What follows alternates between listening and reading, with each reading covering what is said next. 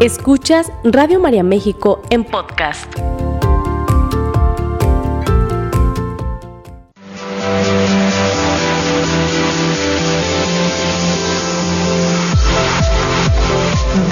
Bienvenidos al lugar en donde los retos son oportunidades para fortalecernos. Gimnasia Emocional, la revista radiofónica de salud mental, con sugerencias prácticas, entrevistas, temas de actualidad y los mejores ejercicios que desarrollan tu potencial para crecer y mejorar. Gimnasia Emocional, con el psicoterapeuta Marco Antonio Susán.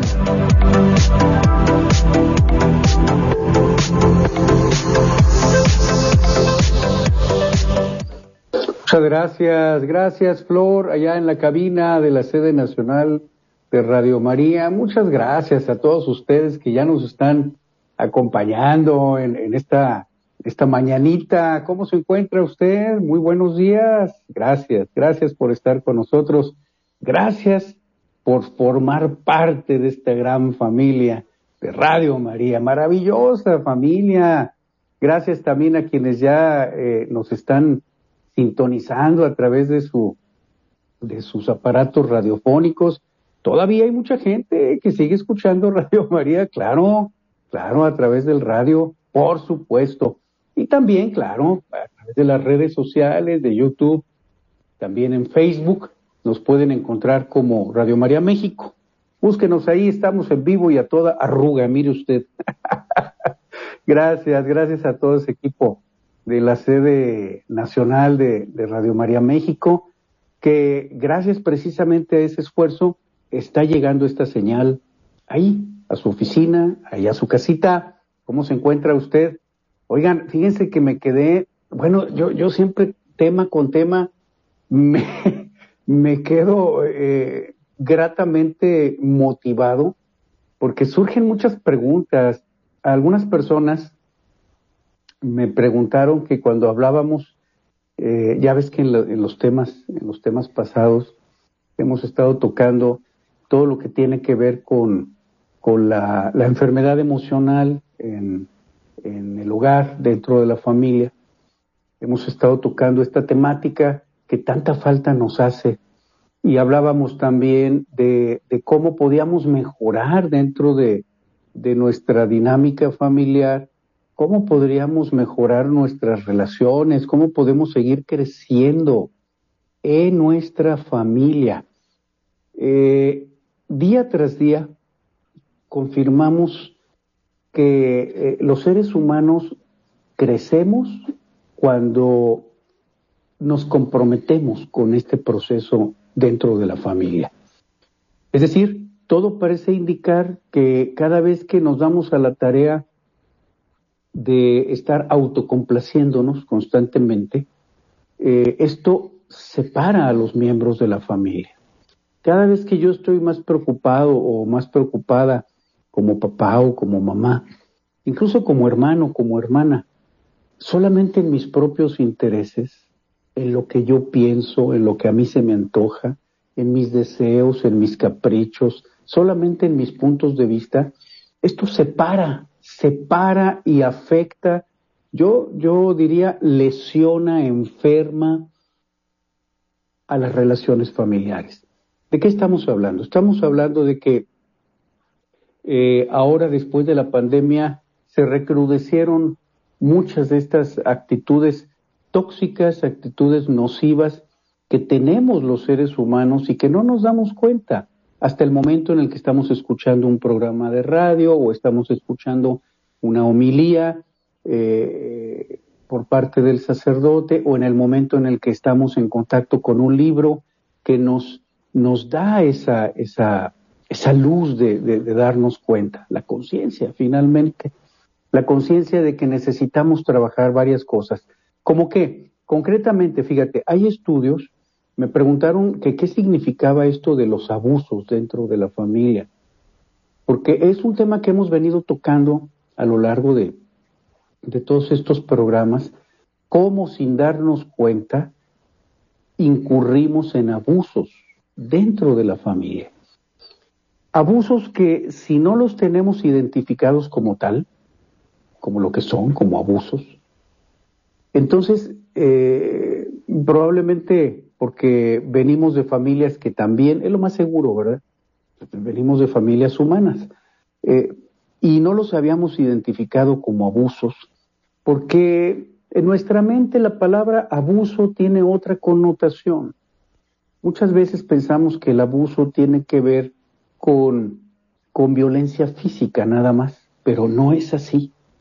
Fíjate que los abusos, ahorita te tengo, ve por tu cuaderno, por favor, ve por tu, tu blog de notas, porque te tengo mucha información acerca de cómo se puede ejercer este abuso, incluso sin darnos cuenta, disfrazado de amor, disfrazado de, cariño, disfrazado de confianza, disfrazado de unidad.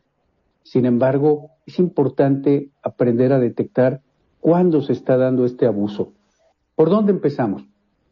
Ahora con la pandemia ha habido eh, muchos testimonios, gracias a las personas que me enviaron sus, testimonios. Tengo aquí uno en particular de una mujer, eh, alrededor entre los 40 y los 50 años, que nos dice que creció en un ambiente en donde abundaban las críticas destructivas, las descalificaciones, la manipulación, la victimización, las excesivas exigencias e incluso el ser puesta en competencia con sus propios hermanos. Lo voy a repetir, ¿eh? porque este testimonio me parece oro molido. Nos dice esta mujer valiente, dice, durante mi infancia crecí en un ambiente en donde abundaban las críticas destructivas, las descalificaciones, la manipulación, la victimización, las excesivas exigencias e incluso el ser puesta en competencia con mis propios hermanos. Todos estos comportamientos de, nuestros padres entrañaban a la larga un abuso emocional del cual yo no había sido consciente durante mi niñez. Un abuso emocional en el que solamente se tomaban en cuenta las necesidades emocionales de los progenitores y muy pocas veces, por, por no decir que nunca, las de nosotros como hijos. Así es como inicia este testimonio enorme, valiente de esta mujer, cuando cobra conciencia, ¿verdad?, de qué es, qué es lo que me está afectando a mí ahora en la vida adulta. Ella dice, y empecé a identificar que todas estas críticas destructivas en las que crecí durante mi infancia me llevaron a convertirme en una madre criticona, eh, en una madre tóxica, una madre que descalifica fácilmente, que manipula, una madre que se victimiza, una madre cuyas excesivas exigencias llevan a los hijos a un nivel altísimo de estrés. Una madre capaz incluso, sin darse cuenta, de poner a competir a sus hijos entre ellos. Todos estos comportamientos, dice esta valiente mujer, entrañan, después me di cuenta, dice, entrañan un abuso emocional. Si te fijas, aquí no hay golpes, aquí no hay violencia física. Todo esto se ejerce dentro del, campo de la relación, de la parte psicológica de, nuestros vínculos. Empezamos a, profundizar en esta parte de, cómo es que como padres incurrimos en este tipo de abusos emocionales sin darnos cuenta. No lo hacemos de manera consciente. La mayor parte de las veces lo hacemos porque venimos de familias en donde se, se practicaban este tipo de, actitudes y, y, no los habías identificado, yo no los había identificado, esta mujer nos dice, yo tampoco lo había identificado como prácticas abusivas, sin embargo, son abusos. Recordé el caso de, de otra, otra mujer que, que en sus testimonios decía, Mm, me di cuenta que la sobreprotección de mis padres había sido otra forma de abuso emocional. que la sobreprotección es otra forma de violencia. Y entonces allí es en donde decimos, ah, caray, a ver, entonces vale la pena ver en qué, en qué consiste este tipo de abuso emocional. Eh, te tengo aquí varios puntos, varios puntos, por ejemplo, los padres autoritarios, los padres descalificadores. Fíjate por dónde vamos empezando. Padres autoritarios, padres descalificadoras, madres o padres descalificadores que actúan siempre desde lo que yo te exijo, lo que yo espero de ti como, como hijo. Y si tú no cumples con ese perfil, entonces te pongo tache, te descalifico, te desacredito, te señalo, te castigo, te humillo, te exhibo, te avergüenzo, te amenazo, con todas esas, esas situaciones que tienen que ver con la con la, el, autoritarismo, la imposición, la imposición de una, de una postura hacia los hijos. Número dos, las madres culpabilizadoras que actúan desde el te, te suplico, te ruego, te imploro, que casi se hincan hacia los hijos a través de un chantaje emocional para que finalmente los hijos se vean forzados emocionalmente a actuar como la madre está esperando que lo haga. Número tres, padres o, madres intrusivos, sobreprotectores. Este es el caso de la señora que, que nos comentaba sobre la sobreprotección y cómo la sobreprotección es una forma de violencia, es otra forma de abuso. La, la, la madre o el padre intrusivo o sobreprotector que de alguna manera eh, actuamos como si nos negáramos a que nuestros hijos crecieran. Nos negamos rotundamente a que mi hijo mi hija crezca y en lugar de ir eh, favoreciendo ese crecimiento, esa maduración, ese desarrollo, estamos supervisando constantemente con lupa, eh, así mira, así, estamos supervisando lo que hacen, lo que no hacen, cómo lo hacen, si lo dejaron de hacer, cuándo lo hicieron, en qué momento lo dejaron de hacer, cuánto tiempo duraron haciéndolo. Bueno, es como una especie de labor de detective, ¿verdad? De investigador, en donde estamos supervisando constantemente, cuestionando las decisiones que toman nuestros hijos. Y ya, en la vida adulta, estos, estos hijos solemos presentar o suelen presentar un, un fuerte sentimiento de inseguridad, de incompetencia, de que no van a poder solos, y de ahí vienen una serie de, situaciones. Siguiente, los padres o las madres competitivas, competitivos que eh, mm, de alguna manera me comparo con mi hijo, con mi hija, yo como mamá, como papá. Yo, eh, mira, yo crecí en situaciones más difíciles que las tuyas y yo, y yo pude salir adelante. Yo, entonces yo soy mejor que tú, de alguna manera. Padres o madres competitivas que constantemente se están comparando con sus propios hijos. Siguiente, padres o madres que ninguneamos a nuestros hijos. Ya estás tú familiarizado con esta, expresión, ¿verdad? Tanto eh, pintoresca esto de ningunear. ¿Qué es lo que ninguneamos? Bueno, significa desacreditar. Desacreditar eh, eh, es como quitarle valor, quitarle validez, darle peso, quitarle importancia a las emociones de nuestros hijos. Cuando las minimizamos y entonces decimos, bueno, bueno, esta expresión de, de bueno, bueno es una manera de, de desacreditar al otro. Bueno, bueno, pero eso que sientes no es tan importante.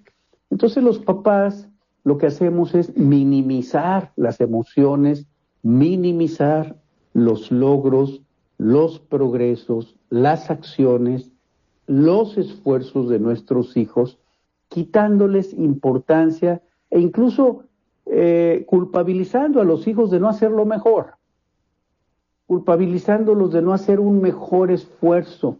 Eh, no seas tan exagerado, me parece que estás, estás armando un teatro, creo que eres demasiado delicado, delicada, creo que eh, eres demasiado sensible, ya, ya vas a armar otra vez tu teatrito, eh, no tienes derecho a estarte quejando, deja de quejarte, lo tienes todo, te lo he dado todo, no tienes derecho a quejarte y nos, nos cegamos como papás ante situaciones que son claramente legítimas. Por eso es que luego eh, vemos como nuestros, hijos, como nuestros hijos van incurriendo en una baja autoestima, en una falta de, de confianza, porque ellos van aprendiendo que todo lo que hacen, todo lo que piensan, todo lo que sienten, de alguna manera, nunca, nunca es suficientemente apropiado, nunca es suficientemente aprobado por los padres. Estamos hablando de cómo eh, eh, dentro de o desde nuestra postura como padres podemos incurrir, lo hacemos de hecho, lo hacemos, incurrimos en formas de abuso. Mira, eh, aquí te tengo varios puntos, 22 para ser más exacto, nada más como introducción acerca de cómo nosotros podemos estar incurriendo en estos abusos emocionales como papás. ¿Te parece bien si vamos hacia adelante? Eh, ve por tu libreta de notas, avísale al compadre, a la, a la comadre para que se vayan conectando ahorita, avísale a tus hijos que ya son papás, que ya son mamás, diles que estamos tocando un tema, un tema que nos va, nos va a todos a permitir estar un poco más sensibilizados a todas estas formas de abuso emocional en la que todos, en mayor o menor medida, todos hemos crecido y, por supuesto, en la que todos podemos mejorar. Eso es, eh, digamos que el haber crecido en estas condiciones nos abre la oportunidad, ¿quién lo fuera a decir, verdad? El haber crecido en estas condiciones de abusos nos abre la oportunidad para poder mejorar como padres. Punto número uno. El papá o la mamá que hace que el niño, el adolescente o el hijo adulto se sienta responsable de lo que el progenitor siente. Ese es el primer punto, fíjate. Cuando como papás, sin darnos cuenta, culpabilizamos, hacemos sentir al, hijo o a la hija responsable de lo que sentimos nosotros. Mira cómo esta preocupación que estoy sintiendo yo como tu mamá, como tu papá, es por tu culpa. Es porque tú me la estás provocando. Es porque tu comportamiento está generando esta preocupación y yo podría llevar esto un poquito más allá, ¿eh? Podremos decir inclusive no solamente esta preocupación, sino esta enfermedad. Fíjate cómo esta, este cáncer, esta hipertensión, este problema eh, eh, eh, del hígado que he tenido, esta diabetes, este alcoholismo que traigo, es por tu culpa, es porque tú te has estado comportando de tal o cual manera. De alguna forma, entonces el hijo, la hija, va creciendo en un ambiente en donde se le hace sentir culpable, se le hace sentir responsable de las emociones o de los sentimientos de sus propios padres. Velo analizando con calma, por favor. Cada uno de estos, claro que no vamos a terminar todos estos puntos el día de hoy porque tenemos un tiempo, un, tiempo reducido, pero te los voy a ir, te los voy a ir compartiendo. Este es el primero que te quiero compartir. Primer punto para reflexionar.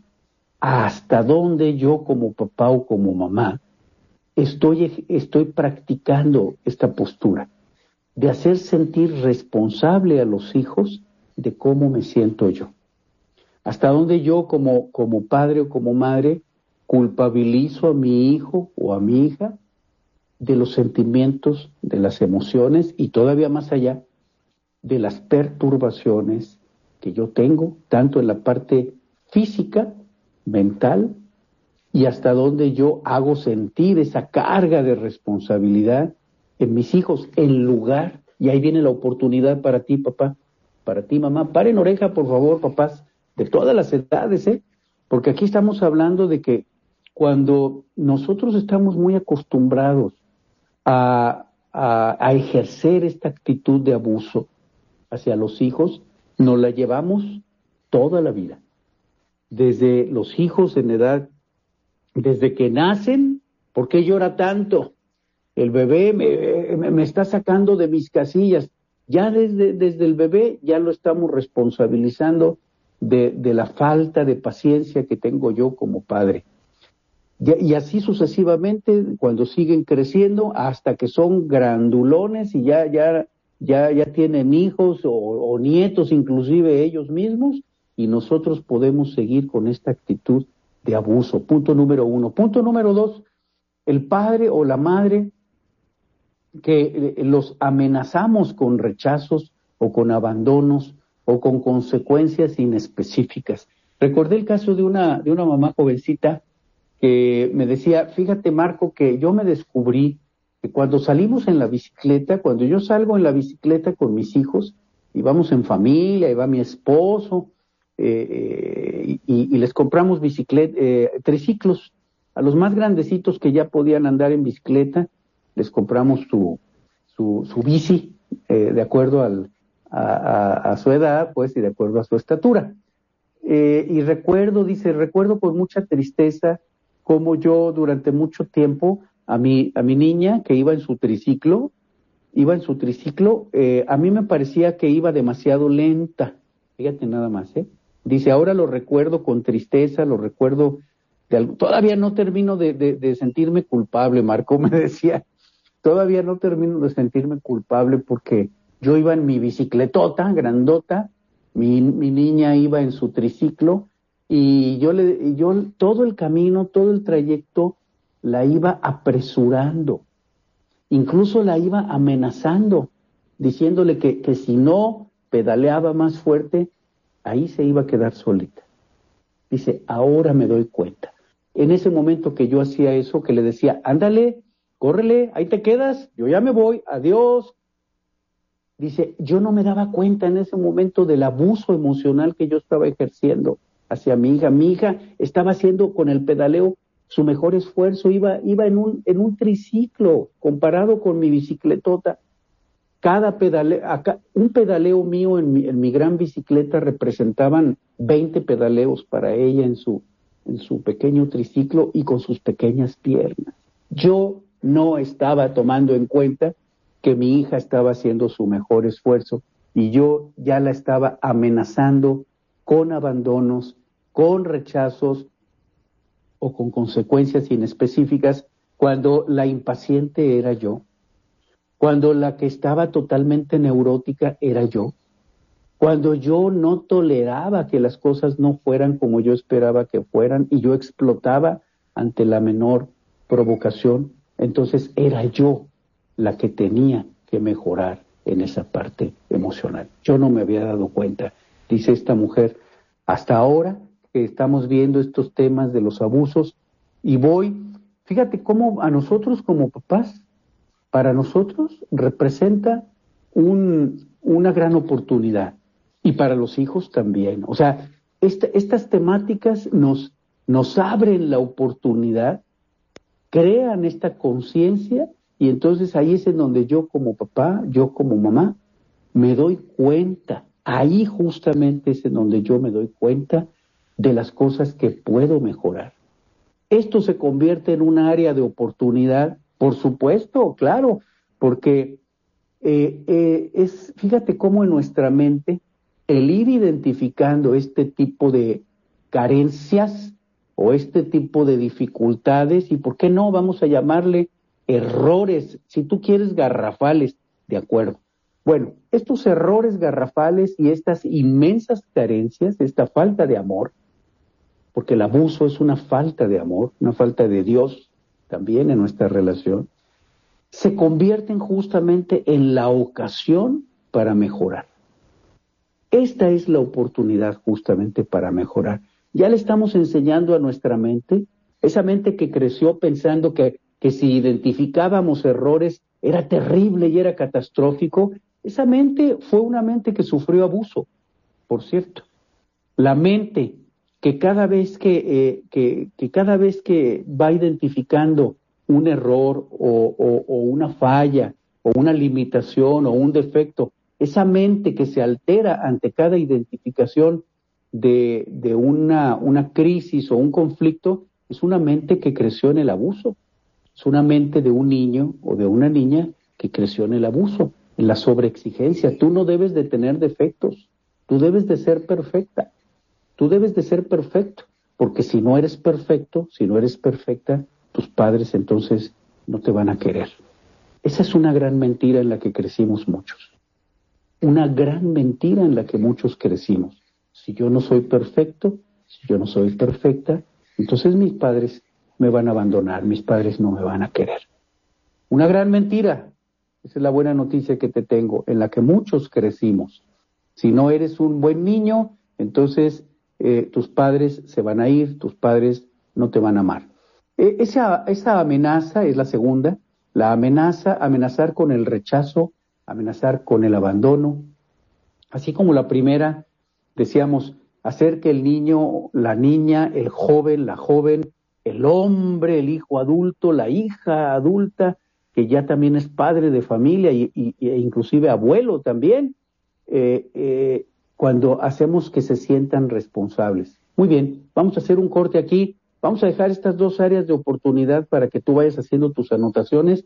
Dos grandes áreas de oportunidad que representan para nosotros la posibilidad de crecer como padres y la posibilidad de entender nosotros como hijos a nuestros propios padres. Flor, nos vamos a un corte, en un momentito regresamos. Sigue escuchando Radio María México en podcast. Ya estamos de regreso. ¿Ya se preparó usted su bebida amable? Porque ya tengo aquí yo la mía.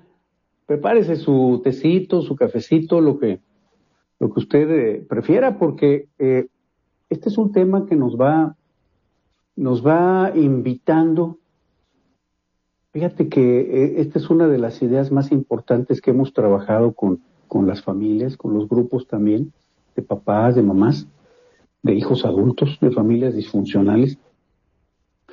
Y es un tema que hemos trabajado mucho, lo seguimos trabajando, este de, de cómo, cómo podemos nosotros transformar eh, los abusos, las crisis, las pérdidas, las carencias, las miserias, ¿por qué no decirlo?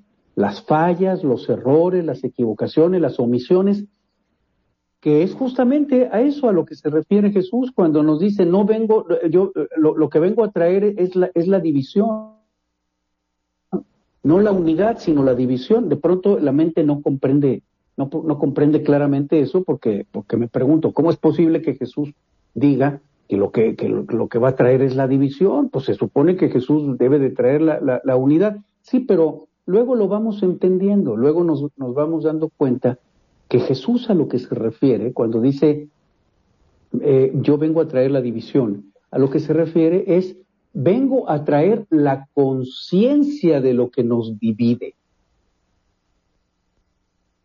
Porque divididos ya estamos.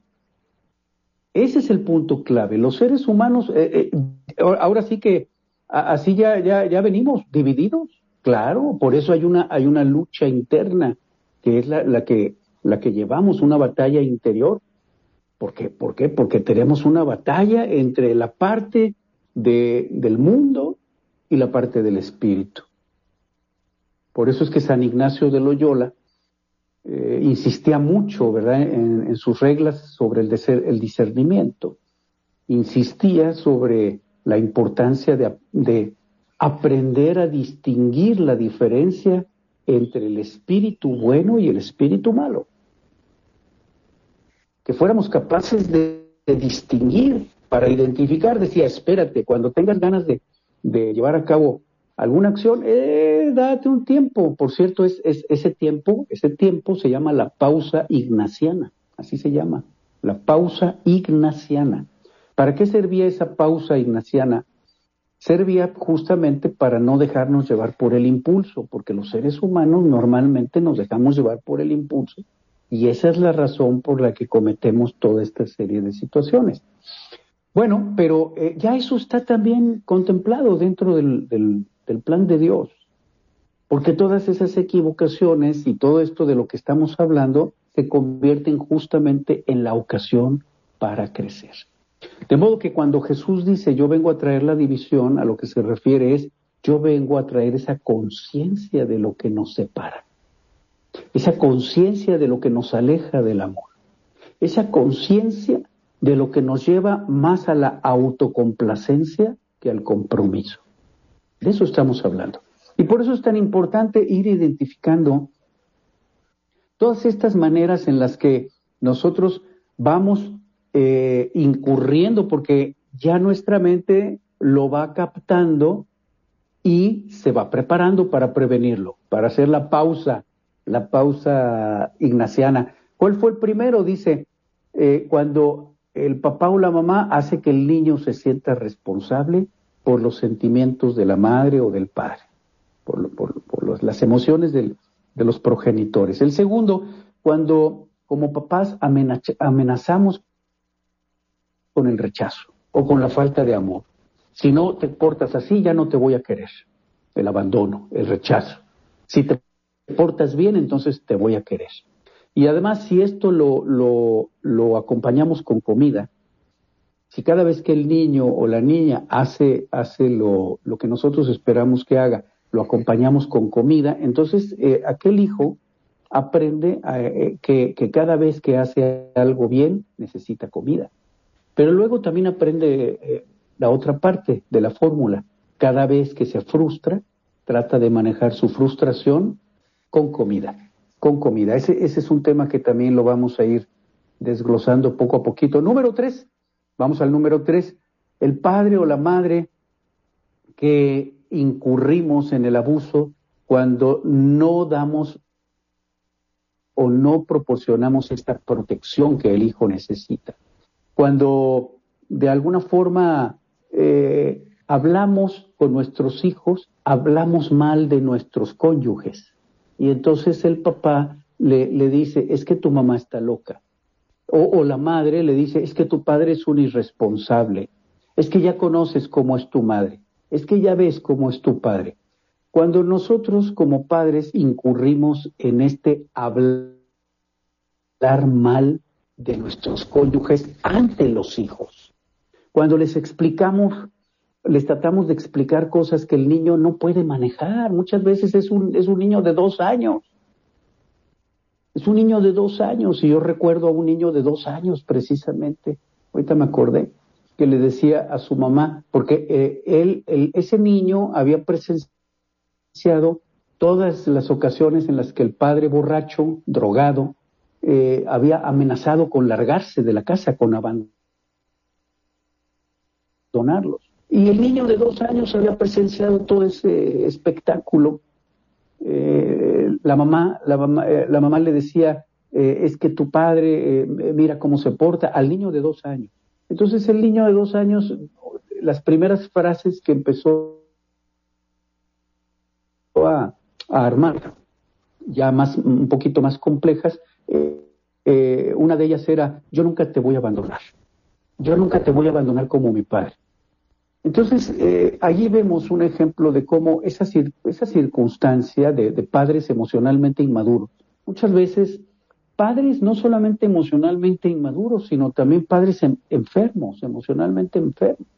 Por ejemplo, en ese caso vemos claramente a los, a los papás o mamás con problemas de alcoholismo, con problemas de drogadicción, con problemas de adicción al, juego, con problemas de, adicción al sexo, con problemas de adicción a las compras, con, problemas de adicción a las apuestas, eh, y muchas veces padres, madres con trastornos psiquiátricos.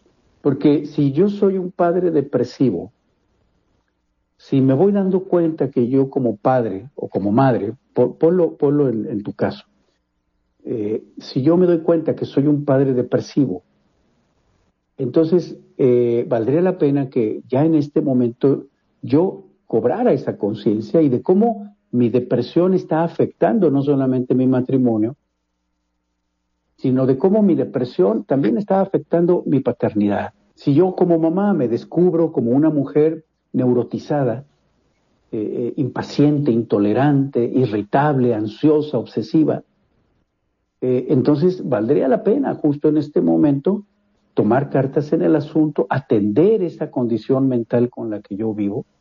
Volviendo al padre depresivo, hemos visto cómo en muchos hombres eh, la mayor parte de las veces, por no decir que siempre, eh, hemos visto que detrás de las adicciones, detrás del mal humor, a veces el padre no es adicto a sustancias, pero tiene un carácter que no te platico.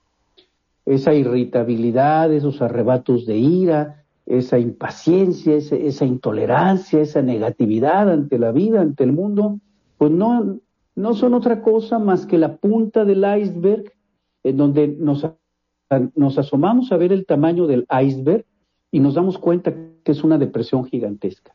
Vemos como ahí el hombre está metido en una depresión que, que, nadie le, ha, le ha hablado sobre el asunto, que él tampoco sabe sobre su depresión y que la esconde detrás del alcohol, detrás de las sustancias, detrás de las apuestas, detrás del sexo compulsivo, detrás de las compras eh, sin límite detrás de ese caos financiero que, que, trae y, la mayor parte de las veces lo que encontramos es un fondo, un fondo depresivo. ¿no? Eh, fíjate cómo todas estas, eh, llevamos tres puntos de todos los que te tengo preparados, llevamos tres y fíjate todas las áreas de oportunidad que nos han estado mostrando. A cada punto que, que, vamos mencionando se abre una puerta de, de posibilidades, una puerta que nos permite crecer, una puerta que nos permite volver a ese amor que es lo que, lo que Dios quiere que nos una, que sea el vínculo, un vínculo de amor. Entonces, eh, en el punto número tres dice, el padre o la madre eh, incurrimos en este tipo de abusos cuando hablamos de cosas que el hijo no puede entender, no puede manejar, o además, además, no son su responsabilidad.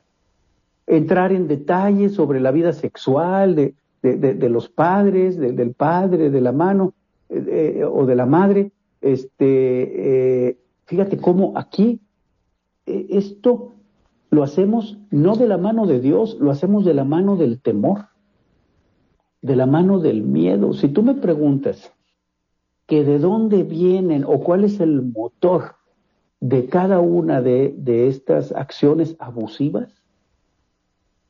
Mi respuesta es, todas van de la mano del, miedo, todas absolutamente. Los abusos siempre van de la mano del miedo, nunca van de la mano de, del amor, siempre van de la mano del temor.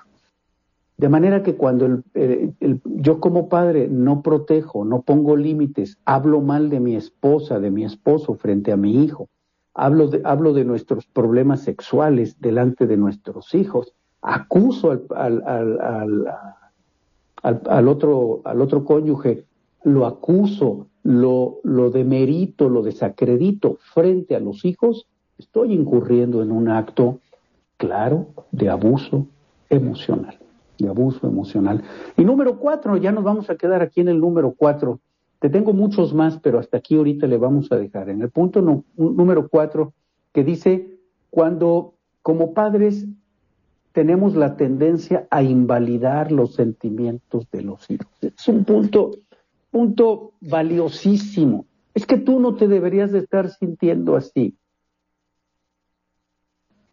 Recuerdo a tantos adolescentes con los que he hablado que me dicen, ya tengo miedo de decirle a mis papás que, que, que, ya quiero ir a, mi sesión de terapia nuevamente, eh, tengo miedo, recuerdo a uno de ellos que me decía, tengo miedo de decirle a mis papás que, que ya me, me apoyen con, con una sesión de, de, terapia o que me apoyen eh, eh, llevándome al, al, grupo de, de hijos de, de alcohólicos o de hijos de familias disfuncionales. Ya tengo ganas de, regresar otra vez a mi proceso, Marco.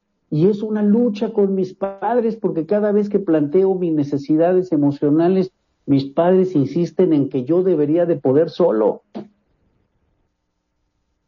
¿Te das cuenta de lo que estamos hablando? Y esta es una tónica que vemos incluso con los hijos adultos, ya grandes, ¿verdad? Cuando vemos al hijo que ya, o a la hija que ya son padres de familia, o incluso abuelos, y cuando nosotros como padres nos descubrimos invalidando sus sentimientos. Cuando se tocan los temas emocionales en la casa y nosotros inmediatamente, no, no, no, no, no, no, es que tú estás mal sintiéndote así. Tú no te deberías de sentir así. Tú no te deberías de sentir necesitado. Tú no te deberías de sentir vulnerable. Tú siempre debes de ser siempre fuerte, siempre todo lo puedo, siempre esa autosuficiencia que es justamente la que nos aleja de Dios. Fíjate de lo que estamos hablando. De manera que este punto número cuatro nos invita, ahí va el área de oportunidad. Cada punto es un área para crecer, es una ocasión para mejorar, es una área de oportunidad para volver al amor, para volver nuevamente a eso que nos une, a eso que nos hace crecer en el compromiso, a eso que, que, que nos hace abandonar la autocomplacencia y regresar al compromiso. Cada uno de estos puntos de los que te estoy hablando nos abre la puerta para crecer en el compromiso y para ir dejando atrás la autocomplacencia, ir dejando atrás mis caprichos, mis deseos, mis criterios eh, eh, individuales, mi manera nada más personal de ver las cosas y someter todo eso a lo que es más importante. ¿Qué es más importante? Las necesidades de mi matrimonio, las necesidades de mi familia, el compromiso para crecer juntos y el seguir descubriendo en cada una de estas áreas. Vamos a, pedirle a, la Virgen Santísima que de su mano nos acompañe para ir creciendo en cada una de estas áreas. Que de tu mano, Madre Buena, podamos nosotros descubrir en cada una de estas ausencias tu presencia, en cada una de estas carencias la presencia de Dios. Lo pedimos en el nombre de Jesucristo. Que así sea. Flor, muchas gracias por tu valiosísima colaboración ahí en la cabina. Gracias a, todos ustedes que nos acompañaron. Yo sé que hiciste muchas anotaciones, ¿eh? vamos a continuarlas el próximo martes en punto de las nueve de la mañana. Yo te tengo muchísima, pero muchísima más gimnasia emocional. Un gran abrazo para todos. Que Dios me los bendiga. Esta fue una producción de Radio María México.